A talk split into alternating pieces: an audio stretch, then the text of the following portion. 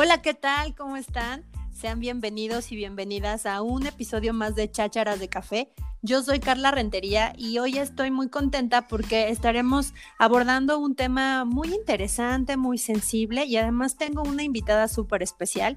Ella es psicóloga, tiene una maestría en educación y además es experta en terapia sistémico familiar. Ya nos contará un poquito qué significa esto y es también especialista en la tanatología. Hoy vamos a estar especialmente hablando de, de, esta área en la que ella es especialista y vamos a tocar el tema. Bueno, no les voy a decir ahorita, yo creo que ya ustedes lo, van a intuir. Sin más, no quiero dar como que tanta vuelta y le voy a dar la bienvenida a Laura Ávila. Hola Carlita, ¿cómo estás? Buenas tardes. Hola Milau, muchas gracias por, por haber aceptado la invitación y estar con nosotros hoy en Chácharas. Al contrario, gracias a ti por invitarme.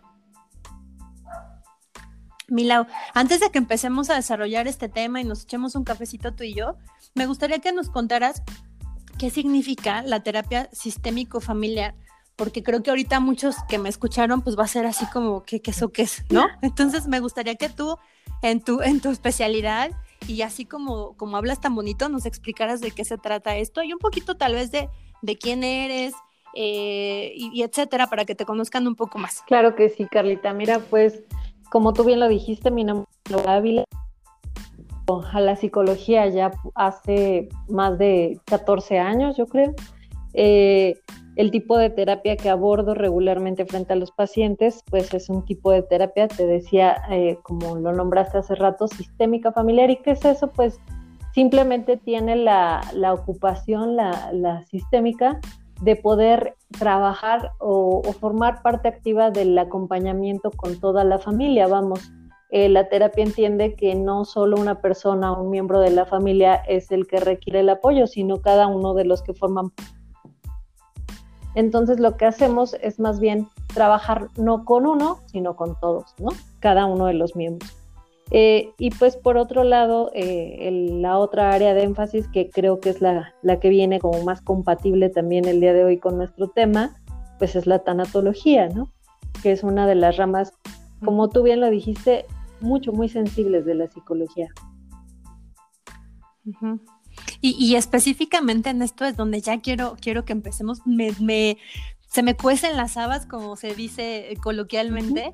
Este cafecito es un café bien, bien importante para mí porque creo que además, eh, pues estamos platicando ahorita con una persona como tú que eres, además de, muy, de una especialista, eres a mi parecer una persona súper humana, muy empática, y creo que este tema no se puede abordar desde otro punto, sino este, ¿no? Del humano, del, de cómo es que nosotros vemos eh, esta especialidad. Así es que sin más, vamos a hablar hoy dando un poco de continuidad a lo que estuvimos escuchando en el podcast pasado, que fue del crecimiento, eh, de la muerte. Entonces, eh, ay, suena hasta un poco fuerte decir la palabra.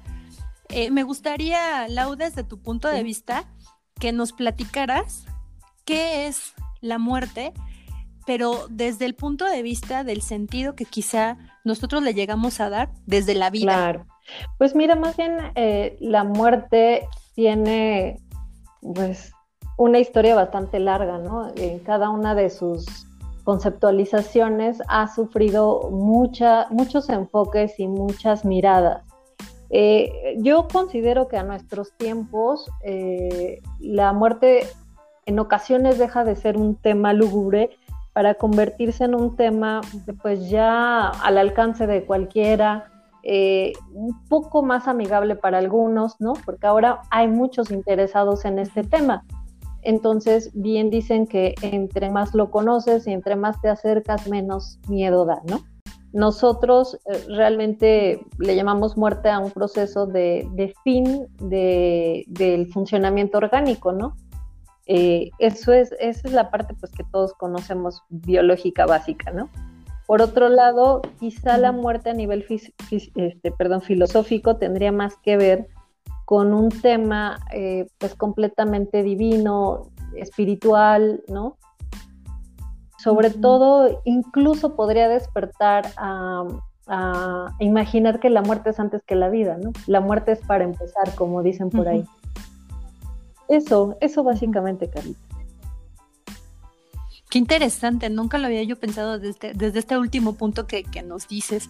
Fíjate que, que, que, creo que ahora, yo creo, yo creo, que ahorita con el tema del coronavirus estamos quizá en un porcentaje, yo creo que no muy grande, pero sí en un porcentaje mayor del que generalmente estamos como seres humanos un poco más sensibles acerca de lo que significaría la muerte, ¿no? Porque estamos viendo quizá personas que conocemos o personas cercanas a nosotros que están muriendo, o tan solo prendemos la tele y vemos las cifras y al principio era como, ay, ya hay un infectado, ya hay tres muertos, pero ahorita estamos hablando de miles, en el caso de México. En el caso mundial, bueno, eh, sin pensarlo, ¿no? Entonces quizás somos un poquito más conscientes, por decirlo así, de, de, lo que significa la muerte, pero tú qué, qué es lo que, lo que consideras tú, tú, Lau, como persona, qué es lo que nos hace ser conscientes de la muerte como tal? Pues bien, fíjate que ahorita que mencionas el tema de, de, la, de la situación que estamos viviendo actual, es importante reconocer que, bueno, cada uno de nosotros ¿Qué es lo que nos ayuda realmente a madurar frente al tema de la muerte? Es justo la revelación de la muerte.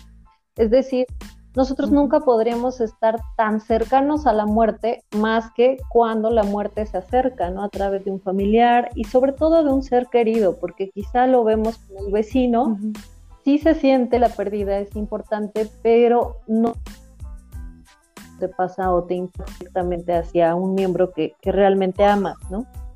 Entonces, cuando nosotros, cuando nosotros tenemos una revelación de la muerte en este sentido, es cuando por fin ¿no? entendemos que somos seres mortales.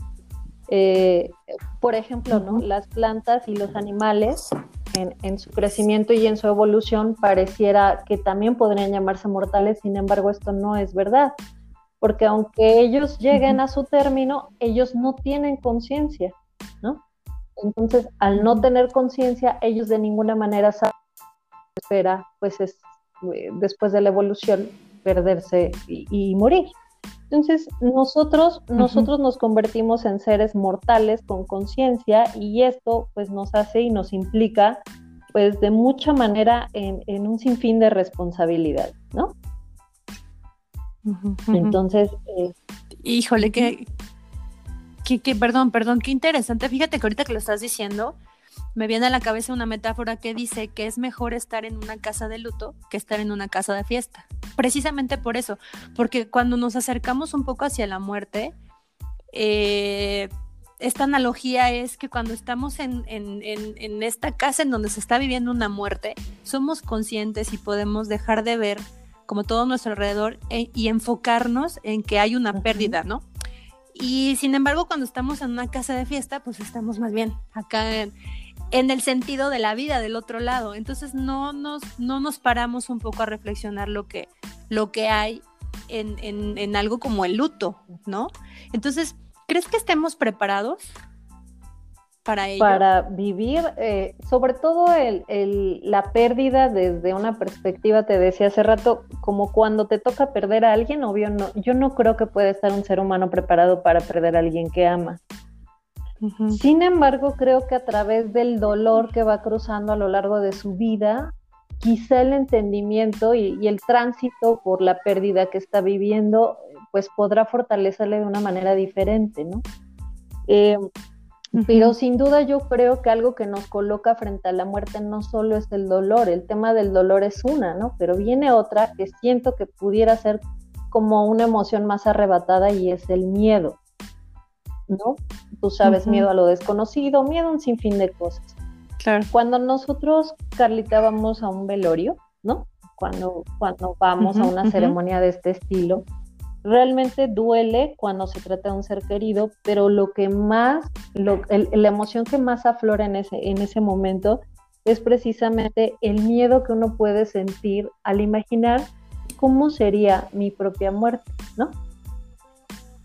Entonces yo me coloco en un ser vulnerable, me coloco en un ser que obviamente también va a llegar a su fin, en este sentido pues orgánico, eh, y, el miedo pues también está hacia todo lo que viene después, aunque, ¿verdad? algunos autores dicen, no podremos tenerle miedo a algo que ni siquiera eh, pues forma parte de, una conceptualización exacta, ¿no? A una definición exacta. Pero bueno, así somos los seres humanos.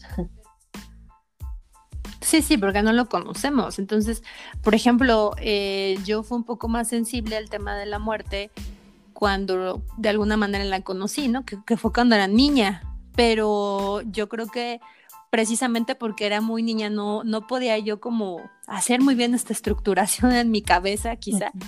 Y solamente fue como una tía que falleció de una manera muy, muy eh, abrupta. Eh, y además de una manera no natural, ella eh, pues, eh, sufrió lo que ahora ya conocemos como un feminicidio. Y, en ese momento pues no fue ni tan impactante para mí. Sí. ¿Sí me explico? Solo sé que, que, mi tía falleció y ya, pero conforme han pasado los años y que me ha tocado, además de crecer, pues ver también más muertes y cada vez esa muerte para mí es más cercana y más consciente, cada vez, como bien lo dices, me duele más pero también cada vez soy un poquito más consciente de esa realidad en la que estamos enfrentando, perdón, estoy yo enfrentando. Entonces, eh, no sé, ¿tú cómo, cómo piensas que, que nosotros conforme vamos creciendo, vamos siendo más conscientes de, la muerte? Por ejemplo, con el caso que te todo, dije. Todo tiene que ver, mira, por ejemplo, a mí me llama mucho la atención cuando un pequeño de cuatro o cinco años, cuatro pierde a una mamá, imagínate, ¿no? Cuando un pequeño de, un pequeño de esa edad pierde a su madre, eh, el terror de, imaginar lo que viene lo consume, no por el hecho de no ver físicamente a su mamá, sino más bien eh, el terror o miedo, pues, de, de imaginar qué va a ser de él si no está su mamá. ¿Quién le va a dar de comer? ¿Quién lo bañará? ¿Quién lo llevará a la escuela? ¿Ves? Pareciera que todo ese contexto se le acaba en el momento en el que le dicen o le tratan de explicar pues que su mamá ya no va a estar físicamente más. Eh, eso, pues, eh, creo que responde un poco a la idea de pensar que cuando somos chiquitos, ¿no? Tenemos un concepto completamente diferente de la muerte. Conforme vamos avanzando, un adolescente ya no vive lo mismo, ¿no? A una noticia tan fuerte, pues su respuesta seguramente será completamente diferente a la de un pequeño, va empezando como, como a sonar eh, más eh, emocional, ¿no? Y ya no tanto eh, inmediatamente como, como reflejar que la madre no solo cubre una necesidad, sino también ya tiene que ver el amor, ¿no? Ya tiene que ver pues otras emociones hacia, hacia ella. Entonces, eh, nos ponemos preparados para la pérdida, pero ya en otro contexto. Y por supuesto el adulto, que yo creo que una persona adulta que no le ha tocado perder, ¿no?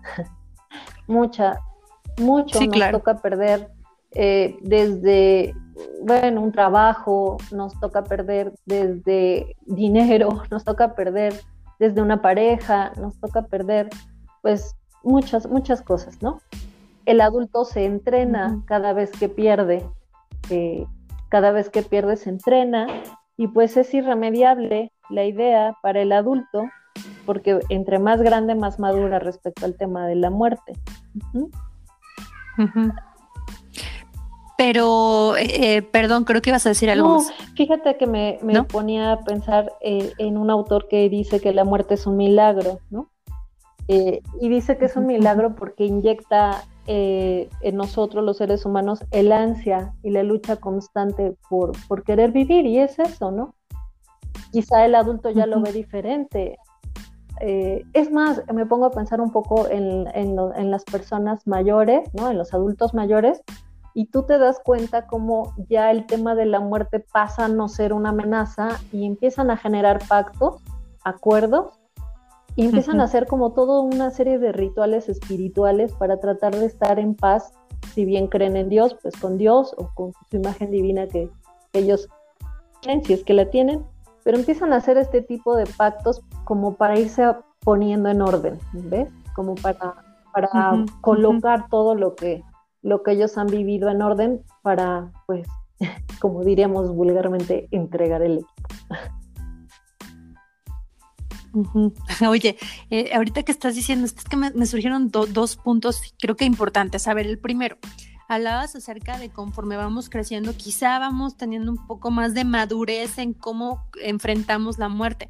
Pero entonces, mi pregunta aquí es, ¿tú crees que conforme van pasando los años, yo como ser humano me acostumbro más a la muerte? O sea, tiene que ver más con que me estoy acostumbrando más a que a lo mejor quienes están eh, en, el mismo canal que yo en cuanto a edad, como obviamente yo voy creciendo y me acerco un poco más a, este término de la vida, por decirlo de alguna manera, en cuanto a los años, y entonces me voy acostumbrando más a ello, o es porque literalmente es, es algún, alguna cuestión de, manejo de emociones y manejo de estas estructuras mentales que tenemos. Va de la mano con las dos cosas, ¿no? Para, bueno, yo, yo pienso que el pensamiento de la muerte tiene que ver con entender que la muerte, uno, es intransferible, ¿no? Es irremediable e intransferible. Es decir, yo podré pasarte eh, incluso mi hambre, mi sed, pero pero la, la, muerte es una necesidad, es una situación, perdón, biológica básica que no, no, va, no va a pasarse a otra persona, solo tú derecho de, de morir, ¿no? Eh, otra cosa que me viene a la mente igual es tratar de entender que de la muerte no puedes subir y, bajar pese a tu voluntad. Es decir, tú sabes que lo único que nos hace diferentes de, los animales no solo es la razón, sino también la voluntad, ¿no? El hombre tiene la voluntad de hacer y deshacer y de pensar y no pensar muchísimas cosas, pero de la muerte no, no, vamos, pierde el hombre la voluntad, ¿no? Obviamente, pues no estamos hablando del tema del suicidio, pero bueno, en este sentido, el tema de, la muerte eh, en estos, en este momento que, de lo que estamos discutiendo, pues pierde, pierde voluntad y por lo tanto el hombre se muestra pues cada vez yo, yo sí creo que con el tiempo más preparado por lo resiliente que puede ser. Wow, me, quedo así como pensando en tantas cosas. Oye, Lau, fíjate que eh, ahorita que lo estás, lo estás mencionando, eh, creo que efectivamente, o sea, nosotros no, no somos dueños de, de, nuestra propia vida, o sea, yo la verdad sí, sí he aprendido durante todos estos años que por más que yo quiera controlar las cosas, eh, pues a mi alrededor siempre va a haber algunas otras tantas que, que no necesariamente van a salir como yo quiero. Entonces, si, si eso tiene que ver con mi alrededor, pues mucho más con la vida, ¿no? Obviamente nos podemos como ir preparando. Y aquí viene mi segunda, mi segunda pregunta. ¿Nos podemos preparar para morir? Y la otra, ¿podemos prepararnos para aceptar la muerte de alguien más? Yo creo que sí. Fíjate que voy a tratar de relacionar esta pregunta que tú me haces con, el libro que, creo que, es un libro de, años para, para todos reconocido y es el libro del principito. No sé si lo recuerdas, Carlita. Sí, sí, sí, sí. Bueno, yo, yo recuerdo un poco un, fragmento del libro y, bueno, este libro habla acerca del tema de los corderos cuando comen las flores, ¿no? Y recuerdo ahí que en el libro platican que cómo es que los corderos comen flores a pesar de que las flores a veces tienen espinas, ¿no? Y entonces le pregunta ahí el principito, pues que para qué sirven las espinas, ¿no? Porque uno podría entender que las espinas, pues son malas, ¿no? Son como, son como lo que le da la maldad a las flores. Y bueno, ahí, ahí uno aprende en el libro este que, que no es así, ¿no? Que las espinas no generalmente como nosotros queremos imaginarlas no son malas, sino que quizá las flores por sí solas serían demasiado débiles, ingenuas, no dice el libro, pero quizá justo las espinas son aquellas que ayudan a defenderse, las espinas son aquellas que ayudan a fortalecerse y a sentirse fuertemente terribles para aquel que las quiere arrancar, ¿no? O tocar. Entonces, sí. pues se me viene esta analogía con este fragmento del libro, porque siento que esto tiene mucho que ver con el tema de la muerte, ¿no? Eh, estas espinas de las que yo estoy tratando de relacionar en este momento el tema del dolor ante la muerte, el dolor ante las pérdidas, pues siento que es justo eso, ¿no? Las espinas nos dan la fortaleza para entender a la siguiente vez que perdamos a alguien o algo, pues que nosotros somos capaces de sobreponernos a, muchas, a muchas de estas, ¿no? Y que cada espina que viene a continuación de nosotros mismos, pues nos ayuda a, esto, a fortalecernos, a hacernos menos ingenuos, a hacernos completamente más fuertes, ¿no? Y pues el chiste aquí, como dice en el libro, no es ponerle el bozal al cordero, porque el, cordero, el cordero va a seguir buscando flores, ¿no? Y eh, el chiste sería entender la armadura de la flor, ¿no? Yo, yo lo veo así, la flor tiene que llenarse de una armadura diferente para así pues sentirse fortalecida, ¿no? Y esto es justo, esto es justo el tema, ¿no? Entre más eh, preparados estemos con el dolor, eh, yo, yo diría, ¿cómo te entrenas? Bueno, pues desde chiquito, ¿no? Desde niño. Que uno le promueva a un hijo o a un sobrino o a lo que tú quieras que ames tanto. Eh, no es que uno le promueva el dolor a propósito, sino que es mostrarle a convivir con la escasez, ¿no? Enseñarle a, que la vida, pues, también tiene frustraciones, no todo se puede conseguir, ¿no? Que si se le perdió o, se le murió su pececito, no le voy a conseguir otro pez, ¿no? Se le perdió su perro, yo no le voy a traer el otro igualito sin que se dé cuenta, como para que no sufra. Entonces, ese, ese creo que es un entrenamiento básico, empezar pues por ellos, por los niños, ¿no? Enseñarlos a convivir con ese dolor, con, el dolor de una pérdida mínima que, para ellos pues significa tanto, que, pero, pero hacerlos conscientes, ¿no? De que esa pérdida, yo, yo cada que mi hijo se pega y le duele mucho y cree que va a morir del, dolor, ¿no? de un golpe de la bicicleta, lo que sea, le digo, hijo, no olvides que los dolores, todos los dolores van a pasar no, no este efecto que tú que tienes en tu rodilla, te, juro que no va a durar todo el día, ni todos los días, ¿no? Y siento que es eso, ni modo, le, se cayó, se lastimó, pero tiene, tiene que aprender a sobreponerse de estos dolores, ¿no? Sí, sí. Oye, y, y, fíjate que sí, ahorita que lo estás diciendo, eh, Natalia, por ejemplo, ahorita ya me está gritando. Y ese grito que estoy escuchando me recuerda efectivamente a lo que tú me estás diciendo cuando se, cuando se cae o cuando le pasa algo y que para ella es así lo más frustrante en la vida. Lo primero que, yo quería hacer era como ir a protegerla, ¿no? Y ahora creo que poco a poquito ya voy aprendiendo un, poco más a, dejarla que conviva con eso. Y, y, a esto voy a que tal vez nosotros no como, como niños, como padres, no estamos acostumbrados a convivir con los sentimientos que nos generan las pérdidas. Y entonces, eh, al final del día, eh, pues estamos como afectándonos más porque, porque no hablamos. O sea, llega a ser hasta un tema tabú el, tema de la muerte. Eh, mi mamá, de, yo me acuerdo que mi mamá desde pequeñita me decía, oye, mira, si algún día me pasa algo, porque yo no soy eterna, aquí están los papeles de seguro, aquí están los papeles de no sé cuánto. Y así desde, bueno, tampoco desde los dos años, pero sí desde muy pequeña. Y, para mí ya es como, ah, ok, sí, ¿no? Alguien, me acuerdo que una vez alguien platicando yo le dije esto, ah, es que mi mamá me dijo, y entonces esta chica me dijo, ay, qué cruel es tu mamá, ¿cómo te decía eso? Pero ahorita lo relaciono con lo que dices, creo que es súper importante, ¿no? Sí, muchísimo. Esta conciencia. Muchísimo. Bueno, yo, yo imagino que desde ahí se puede empezar, ¿no? Pero obviamente cada muerte será diferente, como tú lo sabes, una muerte súbita, como hace rato decías, ¿no? Inesperada, no será lo mismo que una muerte que te prepara, ¿no? Como un cáncer degenerativo, cualquier enfermedad degenerativa, pues que te va preparando y te va dando como mayor sentido de, de despedida. Pero bueno, creo que, eh, o una muerte violenta, ¿no? Es muy diferente a una muerte en paz. Pero bueno, de alguna manera, tras el impacto de una muerte, uno lo que siempre tiene que pensar, yo creo, es, ¿tú te has dado alguna vez por muerto? Yo, yo pensaría esto, ¿tú te has dado alguna vez por muerto? Deja tú pensando como quién me va a ir a llorar, ¿no? Estará lleno de flores o no. Nada de, nada de eso, ¿no? Sino como con la intención de imaginarte finito, esa es una.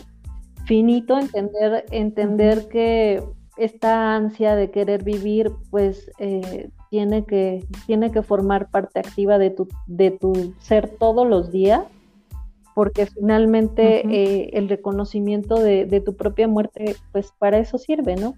Para entender que la muerte, eh, pues abrirá mucho más, mucho más conciencia que, que la, incluso que la propia vida porque decía, decía por ahí alguien, eh, si la muerte no existiera, habría mucho más que ver, pero poco tiempo para verlo, ¿no? O sea, entender, no, pues quiero conocer todos estos lugares, pero también habría poco tiempo para verlo porque creí, cree, en este sentido, eh, imaginemos que, que si la muerte llegara en un momento conocido, nosotros postergaríamos, quizá postergaríamos todo, todo aquello que queremos ver, ¿no? Ah, lo hago mañana, lo hago pasado, o bueno, el otro año.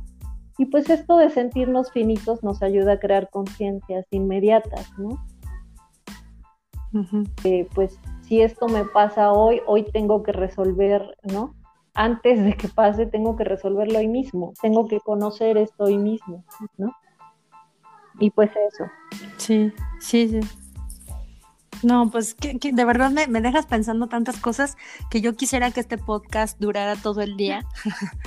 me, encantaría eh, eh, tenerte. Digo, vamos a empezar a cerrar un poquito con, algún, con una última reflexión, pero antes de esto y antes de que se me olvide, porque sabes que estoy un poco dispersa, me gustaría mucho tenerte en, muchos otros temas, así es que ni te lo voy a preguntar. No, dalo por hecho. Ya, de, desde aquí ya esto ya es como, como una firma, como esas que hacen en el banco, ¿no? Una firma ah, con tu voz de que así pues será. Así, te estaré. Muchas gracias. Estaré muy agradecida y estaré esperando todas tus invitaciones. ¿No? Súper. Oye, bueno, pues ya para, para, para terminar y, retomando un poquito esto que estás diciendo, esto último que dijiste en, en cómo darle sentido a nuestra vida desde la conciencia de la muerte. Eh, a mí me gustaría muchísimo que pudiera, pudieras tú como, como psicóloga en esta área de, especialidad que es la tanatología, nos pudieras compartir qué sería lo positivo que le podemos encontrar a la muerte misma. Desde, desde esto, desde el sentido de la vida que ya un poquito nos estabas diciendo tú, pero así como, como más específico, a lo mejor hasta estar eh, preparados para que llegue nuestra muerte o si, o si tendríamos tal vez necesariamente que leer libros, que, no sé si me explico, el, el, que pudiéramos formarnos un poco más como seres humanos para poder encontrarle cuestiones positivas a la muerte y no necesariamente las cuestiones negativas. Pues mira, yo creo que tiene que ver con el contexto, ¿no? Tiene que ver con nuestra educación familiar, incluso cultural. Eh, siento que los tiempos de velatorio en silencio, pues poco a poco han ido, se han ido, pues cambiando, disolviendo, no sé, hay poca gente que, que realmente eh, en las veces que me ha tocado acudir a acompañar a familiares, pues veo que las costumbres van modificándose de muchas maneras, ¿no? Pero bueno, creo que, la muerte nos deja muchos aspectos positivos. Uno es entender que la vida misma, como lo decía hace rato, es finita. Dos, esta conciencia de querer motivarnos ¿no? a través de la muerte, de entender que, que, como todo llegará a su fin, ¿no? no podemos dejar o pensar que lo importante pasará mañana, sino que imaginar que lo importante realmente quizá pase hoy mismo, ¿no? O quizá eh, como el meme lo dice, ¿no? Estate atenta, Irma, porque no sabes ni siquiera en qué momento vas a ser feliz. Quizá ni siquiera conscientes, conscientes podemos ser de nuestra felicidad, porque pues en el camino estamos y, pues imaginas que llegará después, ¿no? El sentirte pleno llegará después y, y finalmente el después quizá no lo tenemos asegurado, ¿no? Eh, yo creo que hay que empezar a acercarse. ¿Sabes qué me encanta del tema de la psicología, el tema de la muerte, el tema de, de toda la pues, rehabilitación que podemos tener los seres humanos a través de la palabra?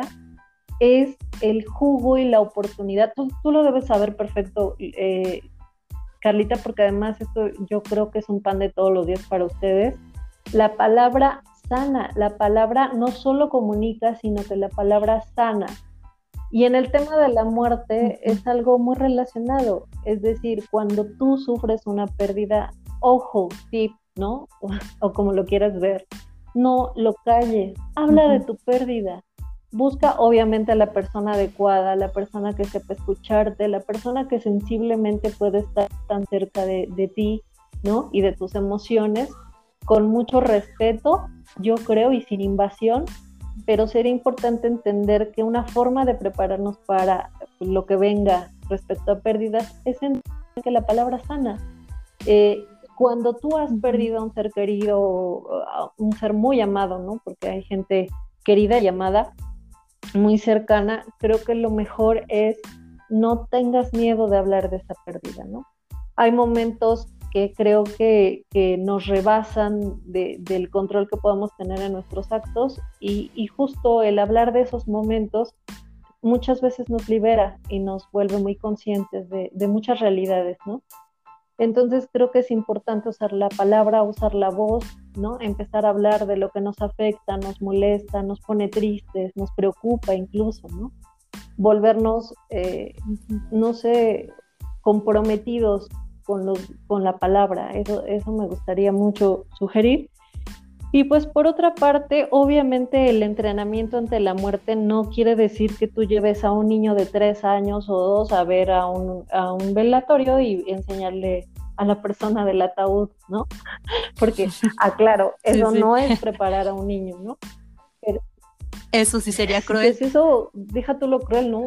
Quién sabe cómo lo pueda tomar el niño. Pero bueno, creo que no es la idea, sino más bien mostrarle eh, con el dolor no, no la evitación ante el dolor, eso no va a curar a nadie, no en ningún momento, sino eh, convive con el dolor. Como, como fíjate que tengo una, una doctora que aprecio mucho, que siempre me salva a, mis criaturas, y, y ella me dice, eh, las primeras veces que se enfermaban grave, o sea, fuertemente mis hijos, ella me decía, no le tengas miedo a la enfermedad, porque cada vez que se enferman generan anticuerpos y esos anticuerpos van a permitir que su sistema inmune despierte para que la próxima vez que se enfermen, la enfermedad no les ataque pues tan drásticamente. Y justo esa es la analogía con el tema del dolor y la psicología, ¿no? Deja que los niños convivan con el dolor. Es más, tú misma, adulto o adulta que nos escuchas, pues convive con el dolor, no pasa nada, vas a llorar un tiempo, ¿no? Vas a sentir un vacío profundo, sí, pero esto pues no es el final, ¿no? Seguramente habrá muchas otras cosas que reestructurar, porque eso también implica en los términos de, las pérdidas, ¿no? Reestructurar la vida, reestructurar los vacíos, los roles, pero finalmente siempre está al alcance una oportunidad nueva de, avance y de crecimiento. Este, otra, otra, otra situación que, se me viene a la mente es, es el tema de de enseñarnos y reeducarnos ante las pulsiones, ¿no? Que nos permitan eh, sentirnos vivos, ¿no? Porque, por ejemplo, hay mucha gente que cree que como la vida es corta, pues tienen que acercarse a muchos riesgos para poder sentir y reconocer que la vida está ahí y existe. Pero pues bueno, eh, el miedo en este sentido, también de perder la vida, nos ayuda y nos impulsa a entender podemos vivir ante pulsiones riesgosas, ¿no? Eh, hoy, hoy por hoy uno entiende que en ocasiones estas pulsiones nos pueden llevar a la pérdida misma de la vida, ¿no? Cada vez somos los seres humanos más riesgosos, ¿no? Cada vez queremos experimentar situaciones pues de mucho mayor eh, pasión, eh, de mucho mayor inmediatez, ¿no? las gratificaciones que buscamos son constantes. Anteriormente, pues yo me imagino que mi madre se emocionaba que la dejaban salir una vez a la semana para jugar. Hoy, hoy queremos, tú ves a un niño y quiere jugar todo el día, ¿no?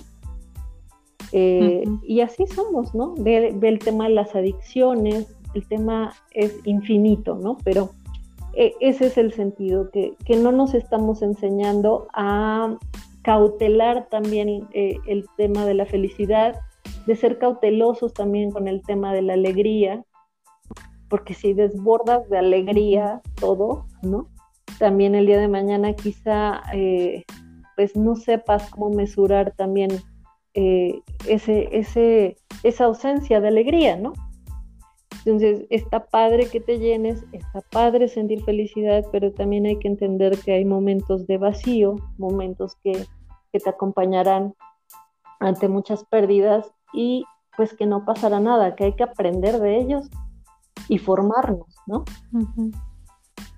Claro. wow, ah, ah. me encanta siempre escucharte, ¿no? Para mí es así un ay, un respiro al alma, un apapacho al corazón, escucharte. Fíjate que ya, a mí, a mí en lo personal me gustaría cerrar, porque bueno, es que con todo lo que, lo que tú estás diciendo, más bien yo, yo estoy platicando, eh, perdón, estoy pensando, pensando más que querer hablar. Por primera vez en muchas de las ocasiones me dejas callada. no quiero hablar, solo te quiero escuchar. Pero a mí me gustaría cerrar haciendo esta conciencia que bien estabas tú mencionando hace unos momentos de el cómo estamos viviendo nuestra vida, qué tan consciente estamos siendo de que, pues quizá esto, ¿no? Que no nos toque abrir los ojos el día de mañana y que deberíamos un poco más, por lo menos yo, Carla, de, de ser un o de estar un poco más dispuesta a vivir conscientemente lo que me está tocando en el momento en el que me está tocando. En algún momento, creo que lo dije en algún podcast, el, el disfrutar el tiempo con mi hija, el disfrutar una, una tarde silenciosa o, la lluvia, ¿no? Pero sobre todo es, esto que dices de, del dejarnos también sentir, de, no estar aparentando quizá que siempre todo está bien y que todos somos muy felices en la vida, sino dejarnos sentir y, dejarnos que, pues eso, que salgan nuestras emociones y, dejarnos eh, ser probados por el fuego del dolor, quizá, por decirlo de una manera un poco más romántica, pero efectivamente el, poder sentir los dolores para que esos dolores que nos forman nos hagan un poquito más fuertes, ¿no? Qué, qué contradicción, pero creo que es bien importante el, no huir, a los dolores, no huir a las cuestiones negativas, ¿no? Y pues nada, así quiero cerrar yo con esta pequeña reflexión de mi parte y, agradecerte muchísimo por, por haber aceptado grabar este, este podcast conmigo. Eh, me gustaría muchísimo, como ya te lo había dicho, que nos pongamos de acuerdo para hacer. Ahorita hablaste, por ejemplo, del tema de la felicidad, que también ese es un, un tema hablado, bueno, desde hace muchísimas épocas, ¿no? Por filósofos, por estudiosos, etcétera. Creo que sería muy padre eh, desmenuzar a lo mejor algún día este tema de la felicidad, ¿no? Entonces, bueno, si tú te dejas, yo te exprimo, mi Tú hazlo, que ya sabes que para eso estamos. y pues yo también cerrar, eh, se me antoja igual a mí como tú dices, cerrar, eh, creyendo que, aquel que nos escucha se, se comprometa, ¿sabes, Carlita? Más o menos la conciencia de que lo más importante pasará después nos cae como a los nueve años, ¿no? cuando, cuando tú, o bueno, no es cierto, más chiquitos, ¿no? Cuando tú eres de seis años, tú piensas, ves al, a los más grandes y dices, ay, ellos sí se divierten, ellos la pasan bien. Cuando tú tienes 11, 12 años, piensas lo mismo, tendría que ser adulto para poder pasarla mejor, ¿no? Y siempre creemos que lo más importante de nuestra vida va a pasar después de lo que estamos pasando. Y realmente no es así, ¿no? no hay nada más importante que el momento mismo que estamos atravesando y, pues esto nos hace vulnerables y conscientes también que pues de que la muerte tiene que, ser como un tipo de incentivo para empezar, ¿no? Para empezar a vivir, para empezar a reconocernos y para, para entender la naturaleza de nuestra finitud, ¿no? Pues muy bien, Milau. Eh, quisiera yo cerrar ahora sí ya con este podcast y que nos pudieras dar un, contacto, quizá tu correo electrónico para que quienes quieran ponerse en contacto contigo o no sé, agendar alguna, alguna terapia o saber más del tema, pues pudieran por ahí eh, escribirte o mandarte algún mensajillo. No, me parece genial, hombre. Entonces, mira, eh, yo creo que para alguna terapia o, cualquier información que necesiten, aparte eh, de, lo que hemos dicho hoy, con mucho gusto podrían escribirme a docentelauraavila.gmail.com. Ahí podrían extenderme su necesidad y yo con mucho gusto los reorientaría para darle número de teléfono, alguna página de Facebook, no sé. Pero, pero podríamos, podríamos empezar por ahí. ¿Te parece bien, Carlita? Me parece excelente. Pues ahí tienen, ahí tienen ya el correo electrónico de, de, de Lau. Me encantó tenerte, Lau, me encantó que todos ustedes se hayan quedado hasta este punto a escucharnos. Eh, reflexionenlo, tomen las notas necesarias, si tienen que volver a escucharlo, escúchenlo una y otra vez hasta que puedan ustedes mismos hacer sus propias conclusiones acerca de lo que tengan que aprender de este tema. Y bueno, pues nos escuchamos en, en el próximo episodio. Esto fue Chacharas de Café. Carlita.